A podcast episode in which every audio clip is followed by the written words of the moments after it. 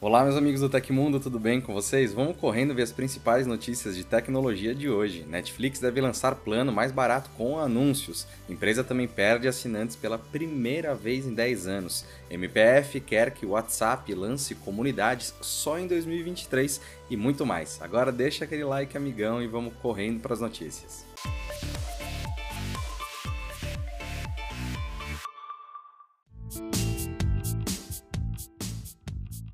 A Netflix está planejando a criação de um novo plano de assinatura. A modalidade será mais barata que as ofertas atuais, que partem de R$ 25,90 aqui no Brasil, porém com a inclusão de anúncios. A informação foi confirmada pelo cofundador e CEO da plataforma, Reed Hastings, durante a divulgação do relatório financeiro da empresa. As notícias não foram nada boas. A companhia perdeu assinantes pela primeira vez em uma década e prevê uma redução ainda maior na base de usuários. Segundo The Hollywood Reporter, os novos planos são considerados empolgantes por alguns dos executivos da empresa e serão avaliados pelo próximo ou por dois anos. A Netflix sempre foi contrária à criação de uma modalidade com anúncios, mas percebeu que o público aceitou bem a empreitada parecida de rivais, a HBO Max e a Hulu, que também trabalham com esse plano mais barato, enquanto a Disney Plus está planejando sua própria versão. Hastings confirmou ainda que a implementação não envolveria rastreamento de dados e publicidade direcionada de acordo com os hábitos do usuário, mas sim uma experiência que possa ser tolerada. Mais um pouquinho sobre a Netflix. Em carta aos investidores divulgada ontem, a empresa informou que registrou uma perda de 200 mil assinantes no primeiro trimestre de 2022, em comparação com o quarto trimestre de 2021. Em mais de uma década, essa é a primeira vez que a gigante do streaming registra um resultado negativo. Ainda segundo a empresa, a estimativa é de que as quedas continuem e resultem em cerca de 2 milhões de usuários deixando a plataforma. Outros fatores que impactaram a perda de usuários, segundo a Netflix, incluem encerramento de seus serviços na Rússia, medida que resultou numa perda de 700 mil usuários totais. Como medida de retenção, a Netflix elencou que reacelerar o crescimento de visualizações e receita, além de aumentar a qualidade da programação e recomendações, são dois pontos a serem seguidos e que possuem mais afinidade com base de clientes. A empresa também comentou seus planos para implementar uma taxa aos usuários que compartilham senhas com outros. A companhia reconhece que o compartilhamento provavelmente ajudou a impulsionar o nosso crescimento, fazendo com que mais mais pessoas usassem a Netflix. Porém, argumenta que há uma certa confusão sobre quando e como a Netflix pode ser compartilhada. O compartilhamento de senhas não será proibido, mas deverá ser cobrado a curto e médio prazo. A tentativa de compra do Twitter pelo bilionário Elon Musk tem assumido áreas de novela mexicana, com direito a mensagens cifradas nas redes sociais, renúncias espetaculares e até mesmo uma certa pílula de veneno o bilionário está disposto a gastar 15 bilhões de dólares do próprio bolso disseram duas fontes ao New York Post na terça-feira. De acordo com a publicação, o dono da Tesla fará uma nova investida para a compra definitiva da rede social, lançando uma segunda oferta pública de aquisição em 10 dias. No entanto, mesmo sendo o homem mais rico do mundo, Musk parece estar tendo problemas para levantar o restante do dinheiro e atingir o valor dos 43 bilhões de dólares da oferta inicial. Como já possui 9,1% das ações do Twitter, o bilionário buscou inicialmente o banco Morgan Stanley de Nova York para levantar um empréstimo bancário de 10 bilhões de dólares. O restante do dinheiro, algo em torno de 20 bilhões de dólares, viria de co-investidores, como alguns tradicionais parceiros de Musk na Tesla e na SpaceX, além de fundos de private equity. Segundo The Post, um tweet enigmático no final de semana, no qual citou o de Elvis Presley, Love Me Tender, seria a senha para a chamada oferta pública hostil. Isso ocorre quando uma empresa compra outra através da aquisição das ações em bolsa, sem consentimento ou até contra a vontade do conselho de administração da adquirida.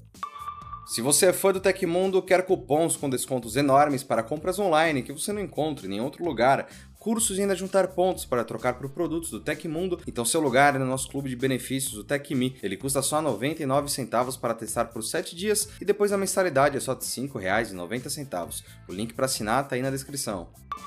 Há anos a HBO é conhecida por suas produções, quase sempre muito aclamadas pela crítica e pelos espectadores, com títulos bastante amados em seu catálogo, como os Game of Thrones da vida e os Euforia. O serviço chegou em junho do ano passado ao Brasil e está entre os cinco streams mais assistidos no país, segundo o Just Watch. Como fizemos com Netflix e Amazon Prime Video, agora você confere as séries originais mais assistidas do HBO Max. The Leftovers, Big Little Lies, Euforia, Westworld, True Blood, Chernobyl, True Detective, Família Soprano e Game of Thrones. E aí, você assistiu alguma delas? Comenta aí embaixo. O Ministério Público Federal, MPF, de São Paulo, enviou um despacho ao WhatsApp no sábado perguntando se é possível adiar para 2023 o lançamento da ferramenta Comunidades aqui no Brasil.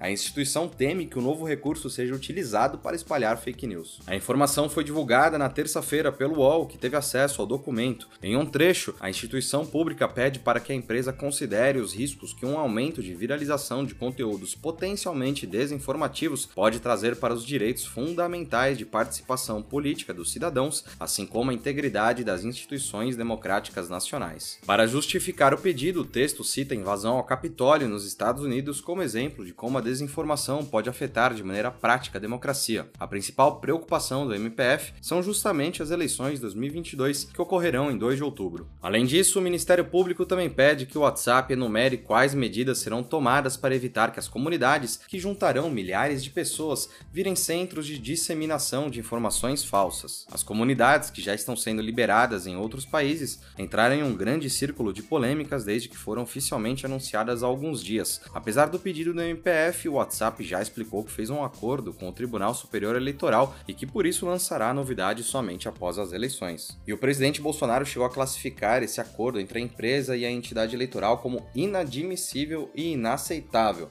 Ele ainda afirmou que o trato não será cumprido e disse que quer fazer uma reunião com os dirigentes do WhatsApp no Brasil. Pesquisadores da Universidade de Harvard descobriram o primeiro meteoro conhecido vindo de outro sistema solar a atingir a Terra. A colisão aconteceu em 2014 na costa de Papua Nova Guiné. A origem interestelar do corpo celeste foi confirmada recentemente por meio de um documento do Comando Espacial dos Estados Unidos. Apesar da confirmação recente, a hipótese foi divulgada pelos astrofísicos Amir Siraj e Abraham Loeb em um estudo de 2019. O meteoro chamado Oumuamua havia chamado a atenção da dupla em 2017 por seu formato alongado, que lembra um charuto. Eles o encontraram enquanto vasculhavam o banco de dados do Center for Near Earth Object Studies da NASA e foram os primeiros a propor que a rocha espacial tinha viajado de fora do nosso sistema solar. O meteoro atingiu a atmosfera a uma velocidade superior a 210 mil km por hora, o que não seria possível para nenhum objeto que estivesse viajando dentro do nosso sistema solar. Essa interpretação foi inicialmente rejeitada pela pela revista científica Astrophysical Journal Letters, quando os autores tentaram submeter o artigo, porque os dados sobre a velocidade foram considerados insuficientes. O periódico é um dos mais relevantes na área. Foram dados armazenados pelo governo dos Estados Unidos, posteriormente divulgados aos astrônomos, que confirmaram que a estimativa de velocidade era suficientemente precisa para indicar uma trajetória interestelar. Esses dados são provenientes de sensores de alta tecnologia usados pelas forças militares dos Estados Unidos para rastrear potenciais atividades nucleares. Agora, os astrônomos pretendem publicar o estudo original e planejam procurar possíveis fragmentos do meteoro que possam ter caído no fundo do Oceano Pacífico, onde o corpo celeste explodiu, tarefa que pode ser quase impossível. E aconteceu na história da tecnologia. Em 20 de abril de 1998, durante os shows Condex 98 e Windows World em Chicago, uma demonstração pública do Windows 98 que seria lançado em breve deu errado quando o assistente de Bill Gates fez com que o sistema operacional falhasse após conectar um scanner. Em vez de mostrar os recursos plug and play que eles estavam tentando demonstrar, uma tela azul da morte ficou visível por todo o público que imediatamente explodiu em gargalhadas. Após vários segundos, Bill Gates respondeu: "Deve ser por por isso que ainda não estamos lançando o Windows 98. E essas foram as notícias do Hoje no Tecmundo dessa quarta. Se você ficou com alguma dúvida, as respostas estão nos links aqui embaixo. Quem quiser assinar esse programa como podcast, os links estão na descrição aqui também do vídeo. Aqui quem fala é o Felipe Paião e você pode me encontrar no Twitter pela arroba Felipe Paião.